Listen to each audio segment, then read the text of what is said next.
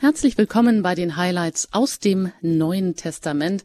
Ich freue mich, dass Sie hier heute Abend eingeschaltet haben bei Radio Horeb. Mein Name ist Anjuta Engert.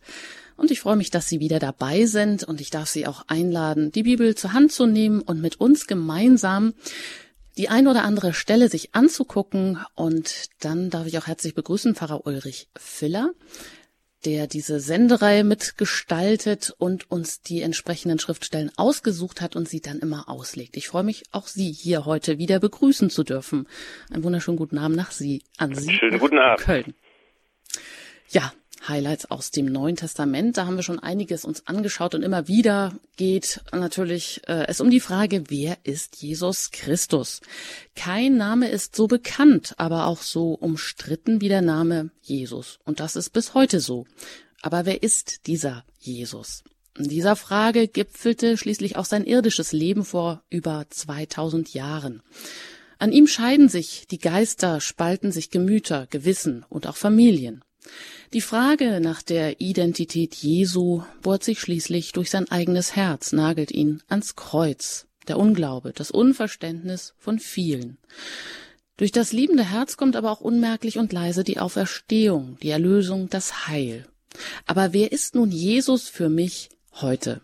Die Frage stellt sich in unterschiedlichen Lebenssituationen immer wieder ganz neu. Man dachte vielleicht, das schon zu wissen, zu glauben, vielleicht auch danach zu leben. So wie Johannes der Täufer. Naja, der Vergleich hinkt natürlich, keine Frage. Aber Johannes ist der Wegbereiter des lang ersehnten und angekündigten Messias des Gottessohnes. Johannes der Täufer bezeugt ihn eigens als Sohn Gottes, während er ihn tauft. Aber dann, als Johannes im Gefängnis sitzt, beschleichen ihn offensichtlich Zweifel. Er lässt fragen, ob Jesus wirklich der Verheißene ist. Das mag uns vielleicht, die wir die Stelle zumindest kennen, zuerst verwundern. Der, der so felsenfest überzeugt war, wird nun wankelmütig? Andererseits ist ein Zweifel nur allzu menschlich und verständlich. Der, der so viele Wunder tut und durch die Macht seiner Gnade auch bei Johannes schon bewirkt hat, Warum befreit er ihn nicht aus dem Gefängnis? Braucht nicht jeder Mensch immer wieder eine lebendige Begegnung mit Jesus, mit und ohne Zweifeln?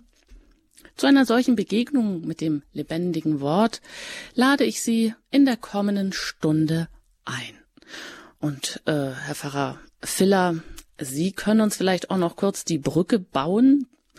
Wir haben zuletzt das Schicksal der Jünger, der Apostel, die ausgesendet werden, angeschaut ähm, und auch die Bedingungen der Jüngerschaft, unter welchen harschen Bedingungen sie auch ihr Apostolat jetzt antreten.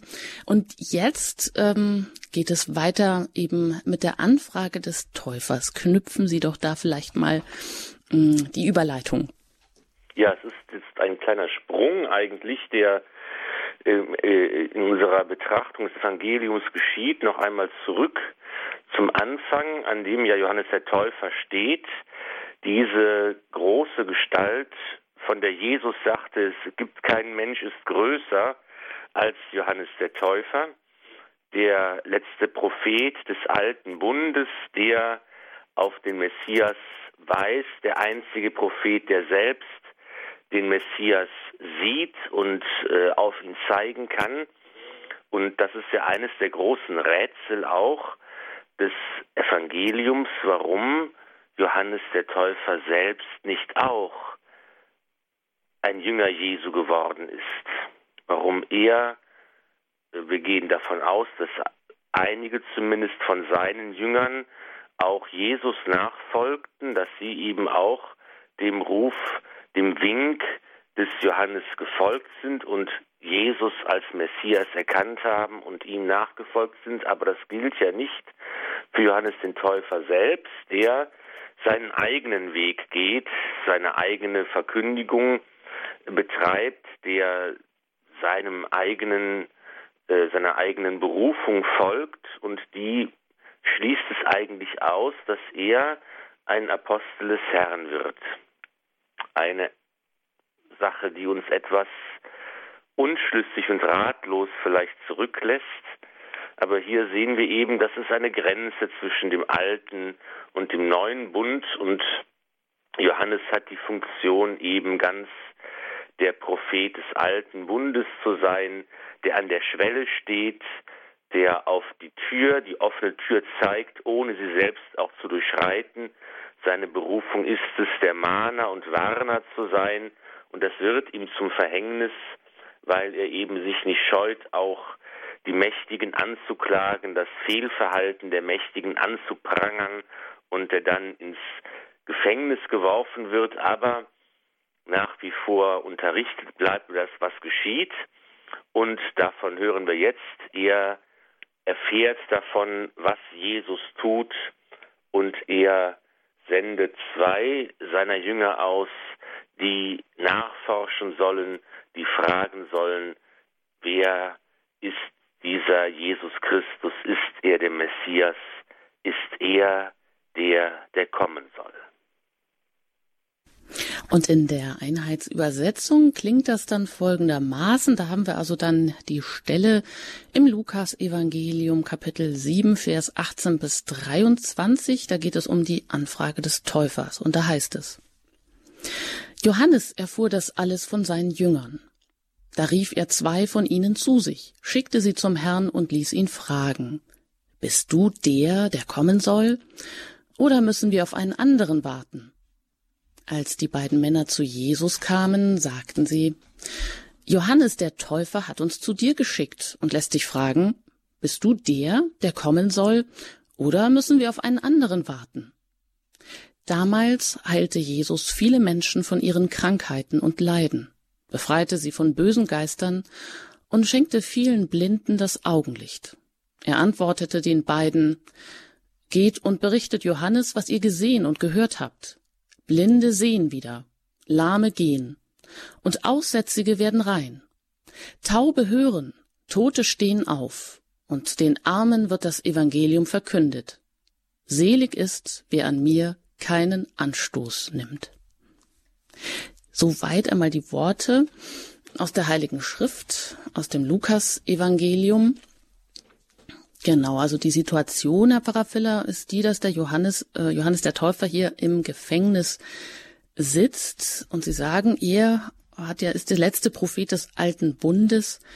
Und die große Frage ist, warum ist er nicht selbst Jünger Jesu geworden? Aber Sie sagen, dass er, dass es vielleicht auch für ihn vorherbestimmt war, seine ganz eigene Berufung, seine ganz eigene Funktion auszuführen, eben als noch Prophet des alten Bundes an der Schwelle zum Neuen. Aber das markiert ja auch ähm, die Schwelle, die er dann vielleicht nicht übertritt, aber erst mahne, er prangert das Fehlverhalten der Mächtigen ein und das bringt ihn ins Gefängnis. Und trotzdem ist er ja auch mh, eigentlich ganz überzeugt gewesen, hat sich das für ihn im, ich sag mal, im Knast, ja, das ist natürlich auch ein Einbruch, äh, ganz anders angehört, dass er jetzt da eben auch ins Zweifeln kommt.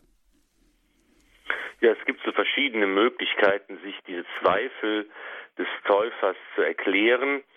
In der Bibelauslegung hat man beispielsweise den Weg gefunden zu sagen, na ja, vielleicht war es eben so, dass ähm, Johannes der Täufer nicht ganz so eindeutig auf Jesus als den Messias hingewiesen hat, wie es im Evangelium beschrieben wird, dass eigentlich ähm, das, was die Evangelisten aufgeschrieben haben, ähm, vielleicht ähm, etwas einseitig ähm, abgefasst gewesen ist, dass im Grunde genommen eine etwas größere Distanz zwischen Johannes dem Täufer und seinen Jüngern und Jesus und dessen Aposteln und Jüngern äh, existiert hat.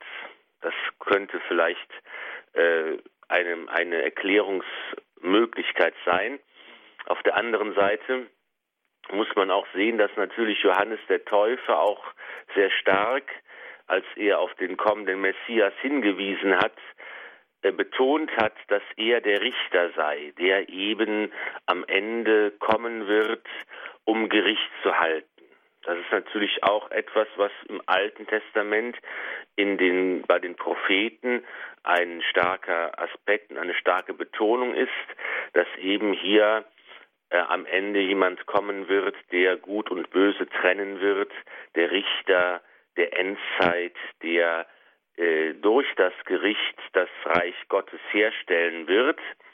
Und da kann man natürlich auch mutmaßen, dass eben jetzt das Auftreten Jesu nicht so sehr an diesen richterlichen Aspekt erinnert, sondern eher an den des Heilands, der die Kranken heilt, die Blinden sehen macht und die Lahmen gehen und die Toten auferweckt und den Armen das Evangelium verkündet. Da wird ja so sehr betont, dass Jesus nicht so sehr gekommen ist, die Welt zu richten, sondern sie zu retten.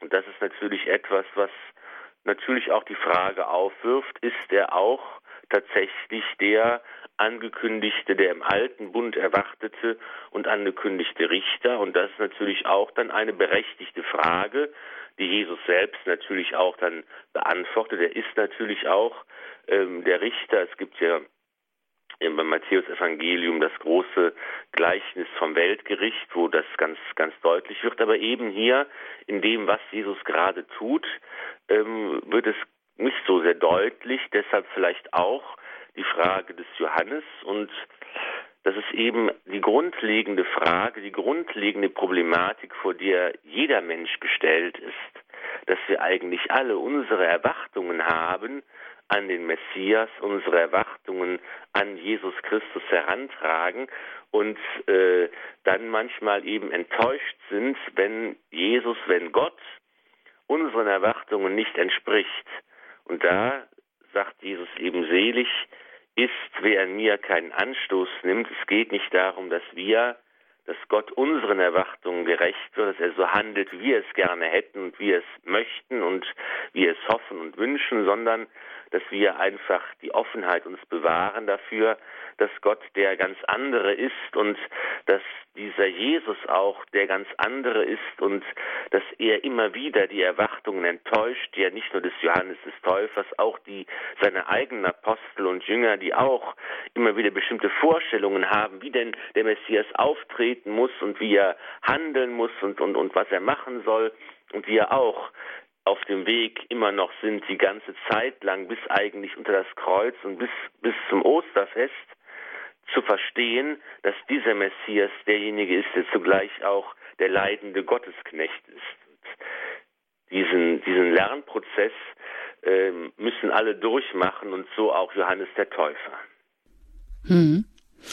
Und Eben, Sie sagen, er hat etwas vielleicht ganz anderes erwartet, eben, dass Jesus als äh, das Richteramt in den Mittelpunkt, in den Vordergrund stellt. Das tut er aber in seinem Auftreten erst einmal überhaupt nicht. Eben, Johannes erfährt im Gefängnis davon, dass Jesus äh, große Heilungen vollbringt und ähm, dass er die Botschaft der Freiheit, der Heilung verheißt oder auch ganz konkret schenkt. Und die Antwort der Jünger bleibt, äh, er bleibt ihm das ja auch nicht schuldig. Die Jünger sagen dann, Mm, oder gehen mit der Botschaft zurück zu Johannes, ähm, dass ihm das bewusst wird, ja, Blinde sehen, Lahme gehen, Aussätzige werden rein, Taube hören. Also den Armen wird das Evangelium verkündet. Mm, da setzt er dann ganz andere Maßstäbe vielleicht erst einmal in den Mittelpunkt. Und nicht so sehr das, was Johannes der Täufer vielleicht erwartet hätte. Aber so kann man das dann natürlich eher verstehen, dass er jetzt vielleicht irritiert ist, im Gefängnis sitzt und fragt, ob Jesus jetzt wirklich der Verheißene ist, die Schlüsselperson ist, der Messias ist. Mm, das heißt, Sie sagen, das ist wichtig auch ein ähm, Lernprozess, an den wir alle immer wieder auch erleben, durchmachen müssen, weil wir doch alle bestimmte Erwartungen an Jesus haben. Könnte es denn auch sein, dass ähm, Johannes der Täufer, der ja auch schon das Gnadenhandeln an sich denke ich jetzt mal, kann man so sagen, das hat er schon an sich erlebt. Jetzt sitzt er im Gefängnis. Aber ähm, es ist nicht so, also hat er die Erwartung gehabt, dass Jesus ihn da auch heraus befreit oder hat er sich in dieses Schicksal gefügt? Also es ist wahrscheinlich jetzt ähm, eine Mutmaßung. Genau, das ist, ist der Bereich der Spekulation. Darüber wird ja im Evangelium gar nichts berichtet, ähm, wie sich Johannes jetzt gefühlt hat im Gefängnis und ob er äh, eine Rettung erwartet hat oder äh, ob er gewusst hat, dass sich sein Schicksal ähm, erfüllen soll. Ähm, Herodes ist ja eine sehr schillernde Persönlichkeit und Gestalt. Das wird deutlich im Evangelium, der durchaus fasziniert ist von religiösen Fragestellungen, von dem es heißt, dass er gerne mit Johannes dem Täufer gesprochen und diskutiert hat, dass er sich von ihm angezogen gefühlt hat, dass er auf der einen Seite natürlich durch ihn sich provoziert fühlte, weil Johannes ihn kritisierte, wegen seines Lebenswandels, wegen seiner Ehe, und auf der anderen Seite aber auch durchaus äh, eben diese, diese Anziehung gespürt hat, die von dieser großen Gestalt ähm, ausgegangen ist und dass letztlich Johannes dann ähm, gestorben ist, geht ja gar nicht auf König Herodes selbst zurück, sondern auf dessen Frauen, die, wir kennen all diese berühmte Geschichte, die ihn schließlich äh, dazu bringen, Johannes umbringen zu lassen. Aber wie gesagt, was jetzt nun die innere Gefühlslage des Täufers gewesen sein mag, ähm, bleibt Spekulation. Ganz klar wird jedenfalls jetzt auch im Folgenden, was Jesus über Johannes den Täufer denkt und wie er über ihn urteilt. Hm. Die Frage vielleicht dann noch, die sich auf uns alle auch bezieht, eben ähm, kann man das auch daraus ableiten, dass auch wir heute immer wieder eine lebendige Begegnung mit Jesus brauchen, dass auch wir immer wieder ins Zweifeln kommen, dass äh, auch wir uns vielleicht des Öfteren mal auch im Gefängnis fühlen. Ähm, und das Gefühl haben, Mensch, Jesus, du musst dich doch jetzt mir neu bezeugen. Das können wir vielleicht füreinander tun, aber wir können natürlich auch an den Erfahrungen der Mitmenschen zweifeln. Also Boten brauchen wir ja heute auch. Natürlich müssen, das ist der Unterschied, ne? ja, dass wir ja in der Situation nach Ostern stehen, was wir jetzt gerade aktuell äh, wieder ganz äh, gefeiert haben, was uns ganz nahe ist und wir sind ja in der Lage der Apostel nach dem Osterfest, die dem auferstandenen Herrn begegnen. Und da wird ja auch ein Grundzug dieser Begegnung ist ja ganz deutlich, dass man den Herrn nicht unbedingt erkennen kann. So geht es Maria Magdalena, so geht es den Emmaus-Jüngern. Sie sind mit Jesus unterwegs den ganzen Tag, ohne ihn zu erkennen, ohne zu wissen, wer es ist. Und das ist ja ein Bild eigentlich für die Kirche und ein Bild auch für uns. Wir sind mit dem auferstandenen Herrn unterwegs, aber auch wir erkennen ihn manchmal nicht. Und wenn, dann immer nur für ganz kurze Zeit. Und ähm, so ist vielleicht auch unsere Situation. Wir brauchen auch die Botschaft von Zeugen, die uns sagen, er ist auferstanden, er lebt. Wir brauchen auch ähm, diejenigen, die uns helfen, durch Fragen, durch Probleme, durch Krisen hindurchzuschreiten. Und wir brauchen auch immer wieder die Begegnung mit dem Auferstandenen im Brotbrechen, in der Messe, in den Sakramenten, im Gebet und so weiter. Aber eben oft ist es auch so, dass wir ihn halt nicht deutlich sehen und erkennen können. Und das ist, glaube ich, die Situation, in der wir uns auch befinden. Hm, wahrscheinlich auch ähm, das eine das Erkennen, das andere das nicht erkennen wollen oder nicht erkennen können. Also, dass wir auch mal bestimmte Erwartungen haben an Jesus. Und um nochmal auf den Schlusssatz dieser Textstelle hinzu ähm, zurückzukommen, wo er sagt, selig ist, wer an mir keinen Anstoß nimmt. Also, ja, bis heute sind wir wahrscheinlich auch immer, nehmen wir immer wieder vielleicht auch daran anstoßt, dass Jesus eben oft in der Liebe kommt oder in der Kümmerlichkeit, in der Ohnmacht, letztendlich in der Ohnmacht am Kreuz, in der Niedrigkeit kommt. Dass wir daran auch immer wieder erneut in verschiedenen Lebenssituationen vielleicht auch Anstoß nehmen und uns manchmal auch einen, ja, einen Donnerschlag wünschen würden.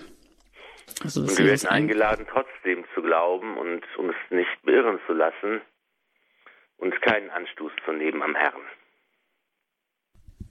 Ja, soweit mal diese eine Stelle hier, die Anfrage des Täufers. Gleich nach der Musik ähm, geht es weiter hier fortlaufend im Text. Da gibt Jesus Zeugnis über den Täufer ab. Das hören wir uns gleich an.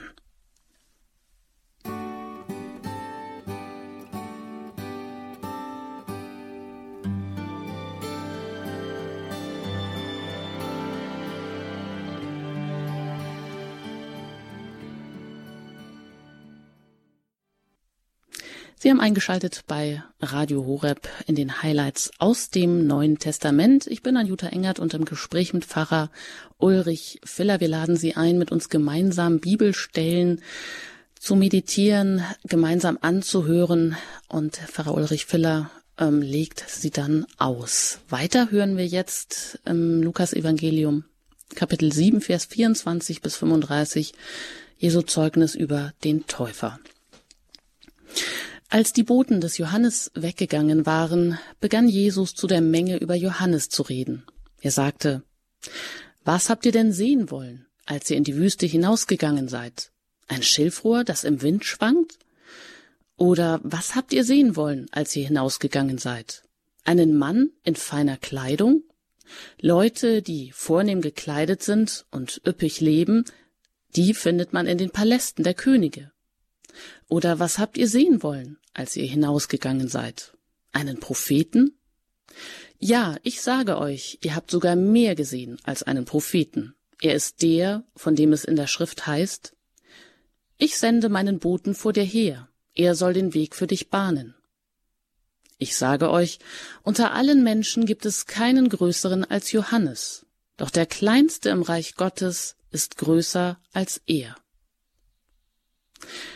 Das ganze Volk, das Johannes hörte, selbst die Zöllner, sie alle haben den Willen Gottes anerkannt und sich von Johannes taufen lassen. Doch die Pharisäer und die Gesetzeslehrer haben den Willen Gottes missachtet und sich von Johannes nicht taufen lassen.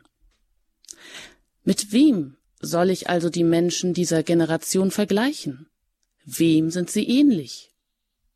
Sie sind wie Kinder, die auf dem Marktplatz sitzen und einander zurufen wir haben für euch auf der Flöte Hochzeitslieder gespielt und ihr habt nicht getanzt. Wir haben Klagelieder gesungen und ihr habt nicht geweint. Johannes der Täufer ist gekommen. Er isst kein Brot und trinkt keinen Wein, und ihr sagt, er ist von einem Dämon besessen. Der Menschensohn ist gekommen. Er isst und trinkt. Darauf sagt ihr, dieser Fresser und Säufer, dieser Freund der Zöllner und Sünder.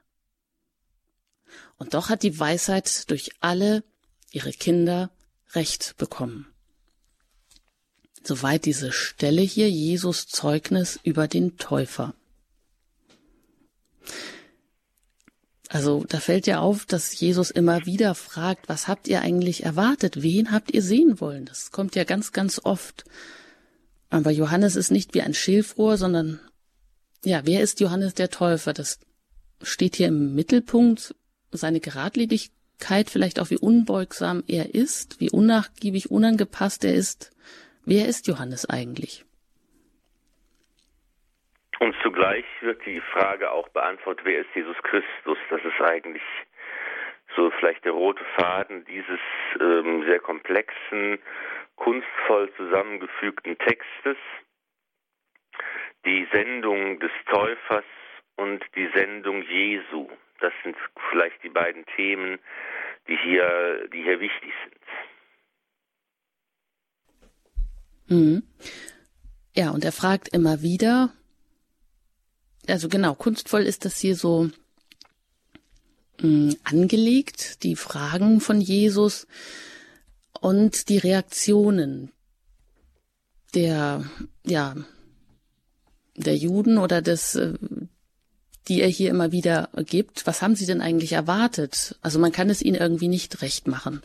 Genau, das Johannes, ist so auch diese, hm. dieser, dieser Kehrvers. Man kann es den Leuten wirklich nicht recht machen.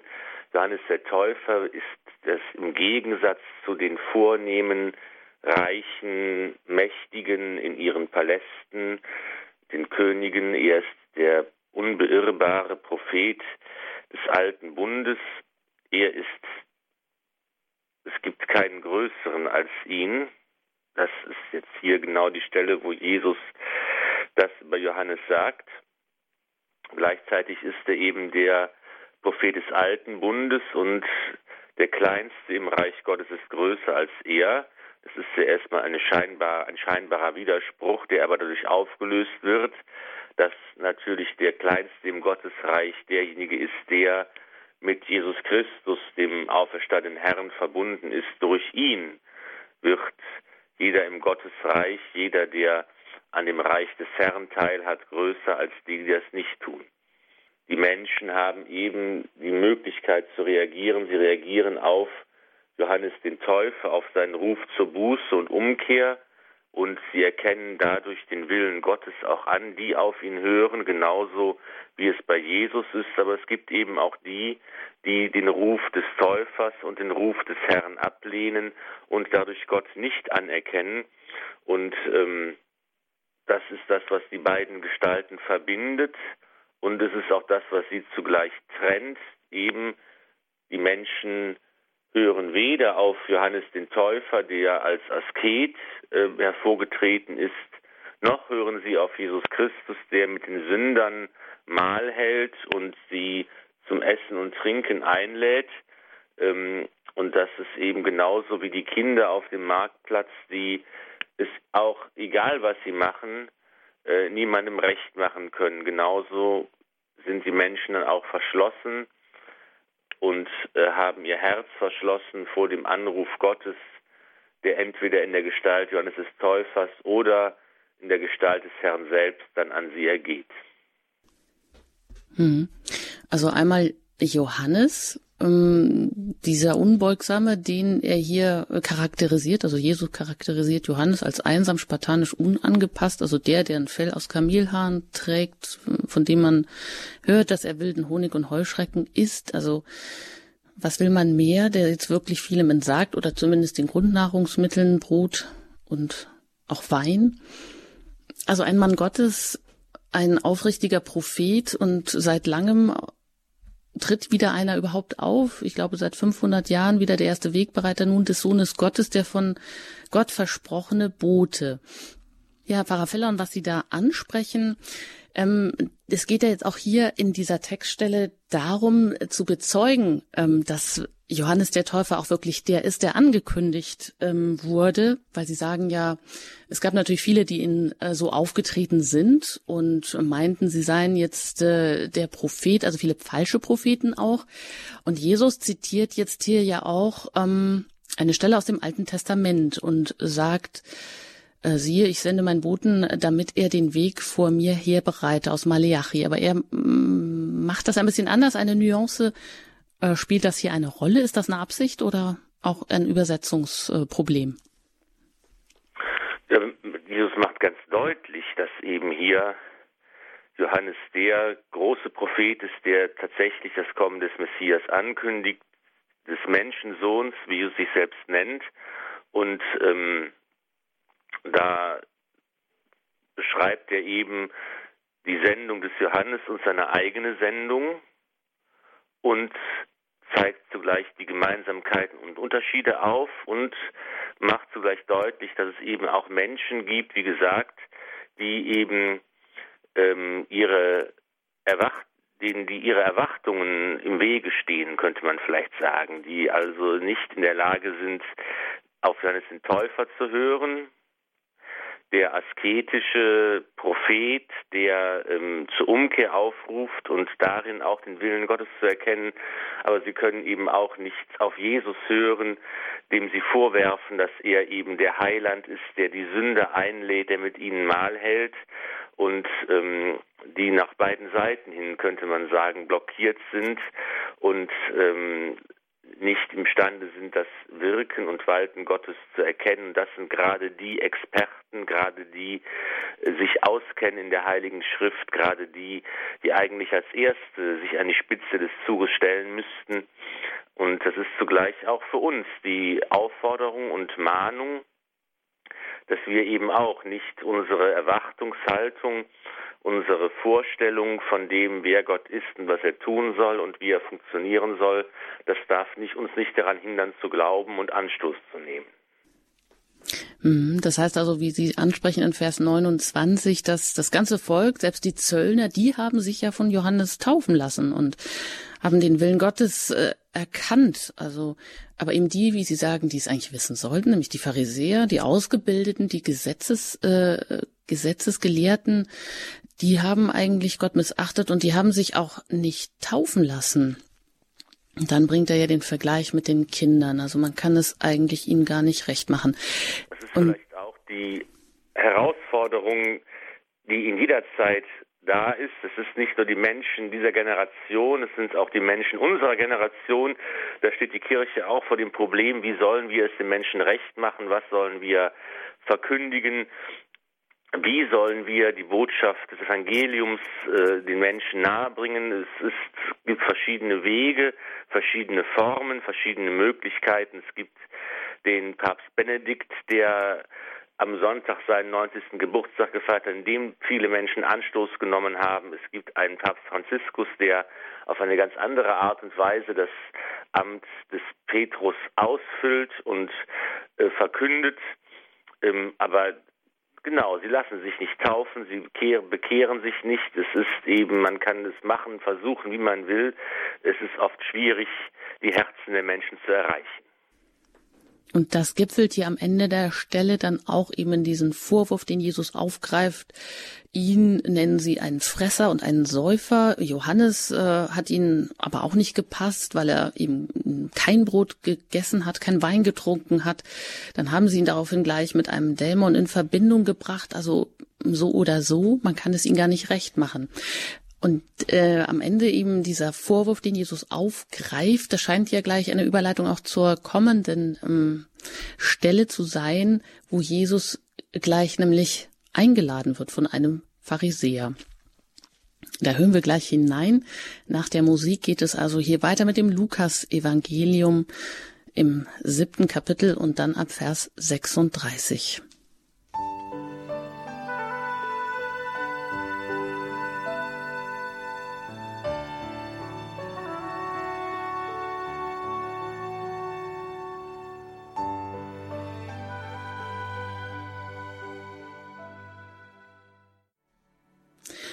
bin im Gespräch mit Pfarrer Ulrich Filler aus Köln. Er gestaltet die ganze Sendereihe hier mit Highlights aus dem Neuen Testament bei Radio Horeb. Mein Name ist Anjuta Engert und wir schauen uns die nächste große Stelle an im Lukas Evangelium im siebten Kapitel Vers 36. Da geht es um die Begegnung Jesu mit der Sünderin. Und ich lese das vor, da heißt es, Jesus ging in das Haus eines Pharisäers der ihn zum Essen eingeladen hatte, und legte sich zu Tisch. Als nun eine Sünderin, die in der Stadt lebte, erfuhr, dass er im Haus des Pharisäers bei Tisch war, kam sie mit einem Alabastergefäß voll wohlriechendem Öl und trat von hinten an ihn heran. Dabei weinte sie, und ihre Tränen fielen auf seine Füße. Sie trocknete seine Füße mit ihrem Haar, küsste sie und salbte sie mit dem Öl. Als der Pharisäer, der ihn eingeladen hatte, das sah, dachte er, wenn er wirklich ein Prophet wäre, müsste er wissen, was das für eine Frau ist, von der er sich berühren lässt. Er wüsste, dass sie eine Sünderin ist. Da wandte sich Jesus an ihn und sagte, Simon, ich möchte dir etwas sagen. Er erwiderte, Sprich, Meister. Jesus sagte, Ein Geldverleiher hatte zwei Schuldner. Der eine war ihm 500 Denare schuldig, der andere 50. Als sie ihre Schulden nicht bezahlen konnten, erließ er sie beiden. Wer von ihnen wird nun mehr? Wer von ihnen wird ihn nun mehr lieben? Simon antwortete, ich nehme an, der, dem er mehr erlassen hat. Jesus sagte zu ihm, du hast recht. Dann wandte er sich der Frau zu und sagte zu Simon, siehst du diese Frau? Als ich in dein Haus kam, hast du mir kein Wasser zum Waschen der Füße gegeben. Sie aber hat ihre Tränen über meinen Füßen vergossen und sie mit ihrem Haar abgetrocknet. Du hast mir zur Begrüßung keinen Kuss gegeben. Sie aber hat mir, seit ich hier bin, unaufhörlich die Füße geküsst. Du hast mir nicht das Haar mit Öl gesalbt. Sie aber hat mir mit ihrem wohlriechenden Öl die Füße gesalbt. Deshalb sage ich dir, Ihr sind ihre vielen Sünden vergeben, weil sie mir so viel Liebe gezeigt hat. Wem aber nur wenig vergeben wird, der zeigt auch nur wenig Liebe. Dann sagte er zu ihr, Deine Sünden sind dir vergeben. Da dachten die anderen Gäste, Wer ist das, dass er sogar Sünden vergibt? Er aber sagte zu der Frau, Dein Glaube hat dir geholfen. Geh in Frieden. Ja, soweit diese auch ganz kunstvoll gestaltete Stelle Jesus und die Sünderin. Also die Situation ist einfach die, dass ein Pharisäer nun Jesus zum Essen einlädt. Gerade ging ja noch, ging noch der Vorwurf oder erwähnte Jesus noch den Vorwurf, er sei ein Fresser und Säufer und eben auch ein Freund der Sünder. Und all das, es scheint ja so, als wird das jetzt hier alles aufgegriffen und umgewandelt. Das illustriert anschaulich, was äh, vorher über das Wirken Jesu gesagt worden ist, der eben nicht in erster Linie als Richter auftritt, der Gut und Böse trennt, sondern der der barmherzige Heiland ist, der Gott, der sich den Sündern zuwendet und ihnen Barmherzigkeit erweist. Und hier kann man eben sehen, es ist eine Parabel, wenn wir von der, mal mit der Gattung dieses Textes anfangen, eine Lehrerzählung könnte man auch sagen, in der verschiedene, vielleicht verschiedene historisch konkrete Situationen zusammengefasst werden. Man hat ja lange darüber nachgedacht, wer diese Sünderin ist, eine Dirne offensichtlich, die Stadt bekannt gewesen ist. Man hat sie versucht mit Maria Magdalena äh, gleichzusetzen. Es ist wahrscheinlich nicht Maria Magdalena. Man hat überlegt, ob es eine der Schwestern des Lazarus ist. Also es gibt auch äh, verschiedene Möglichkeiten, wann genau diese Salbung Jesu datiert wird, ob es mit der Passionsgeschichte zu tun hat oder hier deutlich an anderer Stelle geschehen ist, ob es vielleicht auch mehrere Ereignisse, die zusammengefasst werden. Es ist also nicht ganz klar. Ähm, wir brauchen das jetzt nicht im Einzelnen die Forschungsergebnisse äh, äh, und, und, und, und Richtungen nachzuzeichnen, aber es ist eben ganz klar, dass es hier ähm, ein, nicht ein äh, einzelnes Ereignis erzählt wird, sondern hier Lukas äh, eben verschiedene Sachen äh, zusammengefasst hat, könnte man vielleicht sagen. Und wir können versuchen herauszuarbeiten, was die wichtigsten Motive diese Erzählung sind. Mhm, Und da geht ja auch, es ja. ja. Eben diese Situation, das kunstvoll die Erzählung von Jesus, ähm, wo der Pharisäer der Sünderin ja gegenübergestellt wird. Also was tut denn die salbende Sünderin, was äh, der Gastgeber offensichtlich alles nicht getan hat? Der Gastgeber hat sich den äh, Bräuchen und äh, Sitten seiner Zeit entsprechend verhalten. Er hat äh, Jesus eingeladen und hat eigentlich alle äh, Pflichten des Gastgebers erfüllt. Er hat das getan, was zu erwarten war. Dann kommt eben diese Sünderin, die, ähm, wo man nicht genau weiß, warum sie das jetzt tut, was ihr Motiv ist. Sie betritt diese Gesellschaft, was schon eigentlich einen Bruch mit den geltenden Normen darstellt und ähm, sie hat dieses Gefäß mit Öl und weint und sie trocknet die Füße mit ihren Haaren, auch das ein Bruch mit den Normen, das Offenlegen des Haares.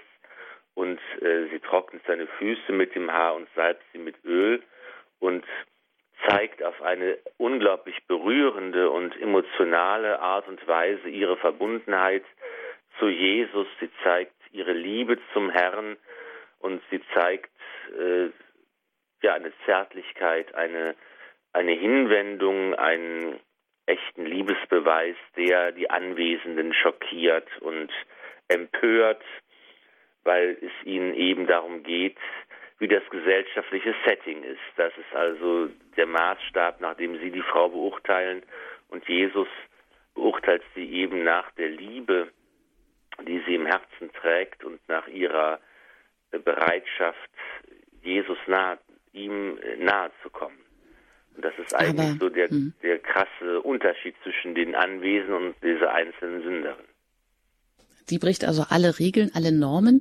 Andererseits aber in der Rede Jesu, der das dann ähm, später nee, der das sofort eigentlich aufgreift, äh, stellt er das ja ständig gegenüber. Sie hat das getan, du hast das nicht getan. Also sie geht weiter in dem, was sie eigentlich getan hat oder, oder hält sich auch nicht so ganz an die Regeln antiker Gastfreundschaft, aber mh, hm, da kommt ja so, das scheint ja so zu sein, dass der Pharisäer das jetzt so genau gar nicht so ernst genommen hat. Also er hatte vielleicht einen Vorwand, um Jesus jetzt einzuladen, aber hat er seine Füße mit Wasser gewaschen oder hatte ihn einen Begrüßungskuss gegeben oder sein Haupt mit Öl gesagt? Das hat er ja alles nicht getan. Hätte er das jetzt tun müssen? Also so hört sich das an nach dem, was Jesus sagt.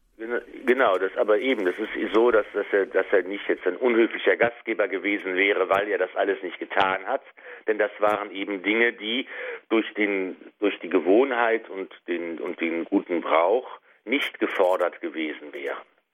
Sondern Jesus macht eben hier deutlich, dass die Sünderin die normalen Gebräuche und Gewohnheiten übersteigt, dass sie eben eine größere Liebe zeigt. Sie ist nicht nur höflich, sie handelt nicht nur entsprechend der guten Sitten, sondern sie äh, ja, übersteigt das, was gewöhnlich ist und das, was erwartet wird, äh, auf eine ungeahnte Weise. Mhm. Also was er tut, ist äh, regelkonform oder ja, er wandelt in einer gewissen Konformität, aber äh, das Herz ist nicht dabei, während bei der Sünderin offensichtlich die ja das aus einer wirklichen Herzenshaltung heraus tut. Ähm, gut, die Sünderin, die handelte einfach und ist dadurch äh, authentisch oder auch ganz ausdrucksstark. Und ähm, Jesu Rede konfrontiert dann den Pharisäer mit äh, seinem Verhalten eigentlich, aber nur indirekt. Also er beschämt ihn eigentlich, er stellt ihn äh, ja weder ihn noch die Sünderin bloß, aber er äh, greift was auf oder eigentlich tut er kund, dass er die Gedanken des Pharisäers lesen kann oder er ahnt eben und daraufhin nennt er dann das, das Gleichnis mit den zwei Schuldnern. Genau, hier geht es eben um das Maß äh, der Liebe, das Maß der Barmherzigkeit. Und auch hier gibt es verschiedene Möglichkeiten, das zu deuten. Es ist nämlich die Frage, ist eben die Liebe, die die Frau zeigt, das Ergebnis einer Vergebung, die sie bereits erfahren hat? Oder müssen wir es so verstehen, dass weil sie viel Liebe gezeigt hat, ihr deshalb auch die Vergebung zuteil wird? So ist es in Vers 47. Ähm, ihr sind ihre vielen Sünden vergeben, weil sie mir so viel Liebe gezeigt hat. Also jedenfalls, was man äh, daran festhalten kann, ist eben, dass die Voraussetzung, um die Vergebung Gottes zu erlangen, ist eben die Bereitschaft zur Umkehr, die Bereitschaft zur Liebe, die Bereitschaft zum Glauben an Jesus Christus. Sein Glaube hat dir geholfen. Und das ist eigentlich, denke ich, ein wichtiger, ein wichtiger Moment dieses, dieser Erzählung, der auch für uns ganz wichtig ist, dass es eben um Glaube und Liebe geht und nicht so sehr um die Moral. Das ist vielleicht auch für uns heute ein Weg, das Evangelium Menschen nahezubringen. Wir dürfen nicht ansetzen mit moralischen ähm, Bewertungen, mit moralischen Forderungen an die Menschen, sondern wir müssen ansetzen mit der Beziehung zu Jesus Christus. Wenn ich heute einen Menschen zu ihm führen will, muss ich sagen, pass mal auf, es ist jetzt nicht in erster Linie wichtig, wie du lebst und was du tust, das Moralische, sondern wichtig ist eigentlich, wer ist für dich Jesus Christus. Und zu ihm eine Freundschaft zu entwickeln, ihn zu lieben, an ihn zu glauben, ist das allererste. Und danach, daraus entwickelt sich dann eben die Frage, wie soll ich dann leben in der rechten Weise, wie äh, wie sehen meine moralischen Lebensentscheidungen aus, das ist das Zweite. Und das wird eben auch hier ganz deutlich äh, gezeigt, es geht nicht darum, die Bräuche zu erfüllen. Es geht nicht darum, den gesellschaftlichen Erwartungen gerecht zu werden. Es geht um die persönliche Beziehung zu Jesus. Aus Glaube und Liebe heraus erwächst die Vergebung Gottes und äh, die wird dem Menschen geschenkt. Mhm. Also im Mittelpunkt steht bei Jesu Rede ganz klar die Sünderin. Und das ist ja schon eine, eine krasse Provokation für alle Anwesenden. Also Sie sagen, man hat darüber, äh, viel darüber nachgedacht, wer sie sein könnte. Offensichtlich eine stadtbekannte Dirne. Aber es kommt eben nicht darauf an, wie sie jetzt gelebt hat und in welchen, äh, wie man sie moralisch beurteilen soll, sondern was sie jetzt gerade tut. Ähm, und das Entscheidende ist natürlich jetzt theologisch wahrscheinlich auch, wie verhält es sich, wie stehen denn Glaube und Liebe denn auch zueinander? Also wenn es da heißt, wer wenig Vergebung erfahren hat, der zeigt wenig Liebe. Was geht jetzt eigentlich voraus? Ist, ist Liebe Voraussetzung der Sündenvergebung oder deren Folge? Äh, oder ist die Frage gar nicht so entscheidend? Oder bedingen sich Liebe und Vergebung nicht gegenseitig? Genau, das ist eben jetzt diese Frage, wie ist das Verhältnis dann zu verstehen? Es gibt verschiedene Möglichkeiten aus dem Evangel Text Evangeliums, das heraus zu interpretieren.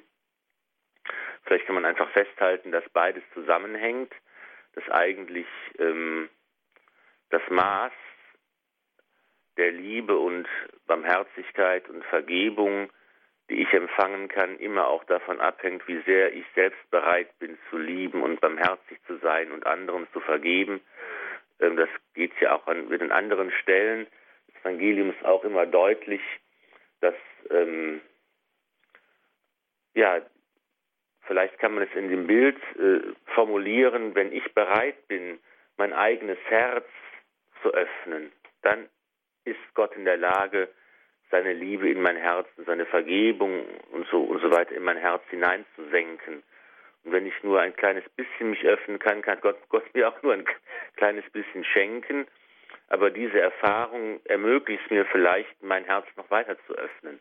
Es ist vielleicht auch so ein Wechselspiel, das abhängig ist voneinander.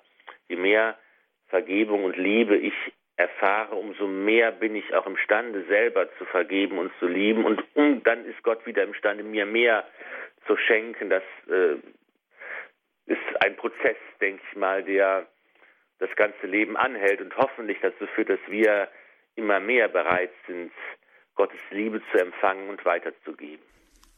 Hm. Und doch ist eben im Mittelpunkt dieses Verhalten des oder der Pharisäer, der ja einfach, naja, wie Menschen und wie wir alle so oft in so festgefügten Rollen Mustern denken, wie wir einfach eindeutige Fehlschätzungen, Fehleinschätzungen haben, wie wir schnell mal aburteilen und äh, vielleicht uns gar nicht darauf einlassen können, aus Herzenshärte oder was auch immer. Äh, so wie jetzt hier diese Konfrontation, diese krasse Konfrontation von dieser äh, Sünderin, die hier wirklich alle Regeln bricht, mit dem Denken, mit den Vorstellungen äh, des Pharisäers Simon, der Jesus hier zum Essen eingeladen hat, der ihn ja vielleicht auch zur Rede stellen will. Mm, und vielleicht ist es noch ganz interessant zu sehen, wie Jesus hier eigentlich vorgeht. Also er könnte ja mit der Axt im Walde auftreten, das tut er aber ja gar nicht. Also er reagiert auch nicht immer auf, Konf also auf direkte äh, Fragen. Er, er nimmt das auf, äh, was er spürt bei Simon, beim Simon, der jetzt da eigentlich schockiert ist von dem, was gerade hier passiert und konfrontiert ihn dann mit, äh, Jesus konfrontiert den Simon mit seinem eigenen Verhalten, aber eigentlich nur indirekt durch dieses Gleichnis. Also er stellt ihn nicht direkt bloß, er beschämt ihn nicht und er lässt das auch offen. Das heißt, die Kommunikation kann weitergehen. Also in der Hinsicht auch ist es irgendwo auch ein Lehrstück, ein Beispiel, wie Jesus hier umgeht mit, mm, mm, ja, mit jemandem, der eigentlich vielleicht ein verschlossenes Herz hat. Also, dass er ihn nicht verurteilt, dass er ihm durch seine Rede auch durchaus noch ermöglicht, ähm, ähm, Räume, offene Räume zu haben oder neue, neue Wirklichkeiten, keine Beschuldigung. Also die Kommunikation wird nicht abrupt beendet. Und auch im Gleichnis gibt es ja die Möglichkeit, auch, äh, oder hat der Pharisäer auch eigentlich die Möglichkeit, der Simon, sich mit bestimmten Rollenangeboten zu identifizieren. Andererseits wird ihm natürlich auch ein Spiegel vor Augen geführt. Also ist das auch hier an dieser ganzen Komposition entscheidend oder auch sehr interessant, wie Jesus denn im Einzelnen, wie die Kommunikation abläuft? Und kann das auch ein Beispiel sein für uns? Es ist eben hier ganz typisch die Schule des Herrn, der die Menschen versucht zu gewinnen, der versucht auf sie einzugehen, auf ihre Situation, der in Gleichnissen redet, der ähm, ja versucht zu zeigen, dass er für alle der Weg, die Wahrheit und das Leben ist. Er bleibt hier ähm, absolut souverän in der ganzen Situation, in der die Menschen dann ähm, pikiert sind oder empört sind. Er zeigt, dass er wirklich der Herr ist. Er ist, äh, liest die Gedanken des Simon und handelt als Prophet und er handelt als Messias und als Sohn Gottes, der Sünden vergeben kann. Das zeigt er auch ganz deutlich und ähm, tut das eben genau auf eine Art und Weise, die ähm, alle möglichen Türen öffnet, damit die Menschen versuchen können, ihm nahe zu kommen und durch diese Türen dann zu ihm zu gelangen. Hm, ohne ihn eben bloßzustellen. Und der Text hat natürlich auch immer diese Offenheit, also oder er provoziert, aber er provoziert ja nicht nur die Beteiligten dort, sondern ist auch eben so gehalten, dass er eigentlich zum Nachdenken bis heute anregt oder ja, eigentlich provoziert, dass man selber als Leser auch eine, sich diesen Text aneignet, dass man ihn auch anwendet auf das eigene Leben. Also genau, das, das ist die, die, die Frage eben auch, wie wir, wie zeigen wir unsere Liebe, unsere äh, Hingabe, unsere Barmherzigkeit. Das ist eben, wie macht es diese Sünderin, äh, auf eine sehr spezielle Art und Weise. Aber die Frage ist eben, wie sollen, das muss dann bei uns in unserem Leben auch irgendwo sichtbar werden. Es muss auch leibhaftig werden. Das ist eigentlich die Frage, wie gehen wir damit um? Wie realisieren wir das in unserem Alltag? Und wie werden wir zu Menschen, die bereit sind zur Hingabe, zur Liebe, die bereit sind zu vergeben, die bereit sind, füreinander einzustehen und da zu sein. Das ist eigentlich ja die bleibende Herausforderung.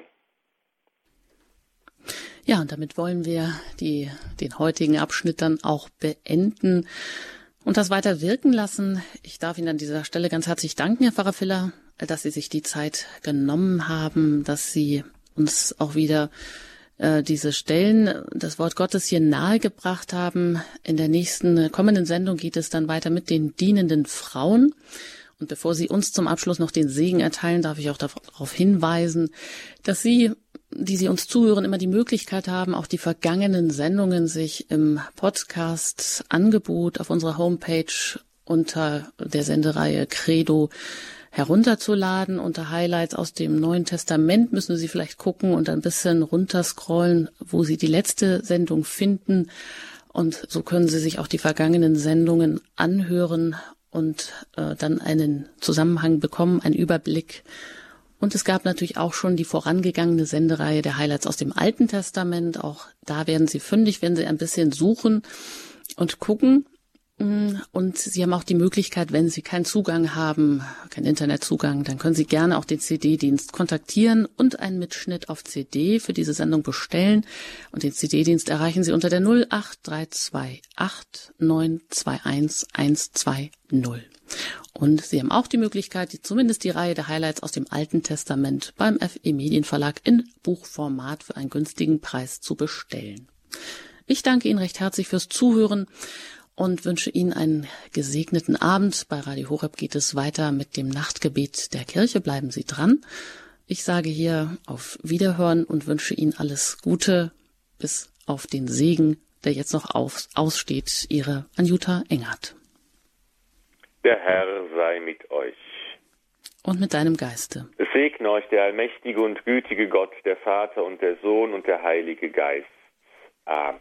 Gelobt sei Jesus Christus in, Ewigkeit. Amen.